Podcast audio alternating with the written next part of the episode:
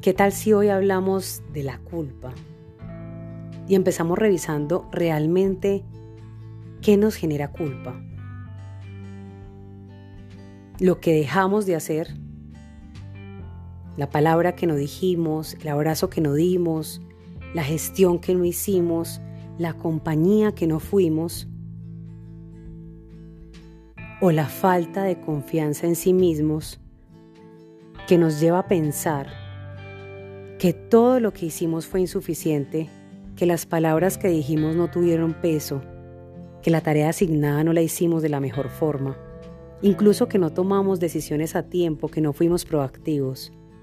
Y si es así, entonces llamemos las cosas por su nombre. Esa falta de confianza en ti es inseguridad. Pero ¿para qué quedarnos ahí, en el problema? Hace poco escuchaba algo que hoy encaja perfecto Tú eliges en qué hoyo te caes. ¿Es el hueco donde te quieres enterrar y quedarte estancado? ¿O es el hueco en el que simplemente te tropiezas pero te paras? Volvamos más liviano equipaje. Parémonos, aprendamos, cambiemos el rumbo de lo que está pasando. Y si sentimos hoy culpa por cosas que no hicimos, por saldos pendientes, por deudas, Empecemos a actuar diferente. Hagamos las cosas ya, aquí y ahora, en vida, como dice la canción. Y si ya no está esa persona con la que queremos ponernos al día, estar a paz y salvo, entonces al menos que sea una oportunidad para dejar de tener pendientes con los que aún están a mi lado.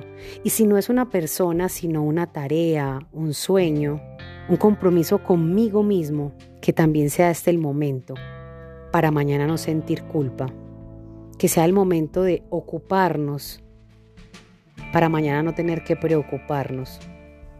Justo esta semana la muerte estuvo rondando cerca y alrededor de la muerte uno ve muchos sentimientos, percibe muchos sentimientos, gratitud, orgullo, tristeza, rabia, culpa. Ojalá ese no nos acompañe. Ojalá no tengamos que lamentarnos por cosas que pudimos hacer y no hicimos, por no haber equilibrado en el momento debido mi vida y sacarle tiempo a lo realmente valioso. Qué bueno fuera que la muerte se convirtiera en ese momento de celebración de la vida de esa persona pero también de mi vida con esa persona. Pero la culpa también muchas veces surge en medio de la inseguridad, de pensar que pude haber hecho algo diferente para evitar, por ejemplo, esa muerte, para prolongar la vida. Y resulta que no, que si dimos esa milla extra, pero era el momento de partir de esa persona.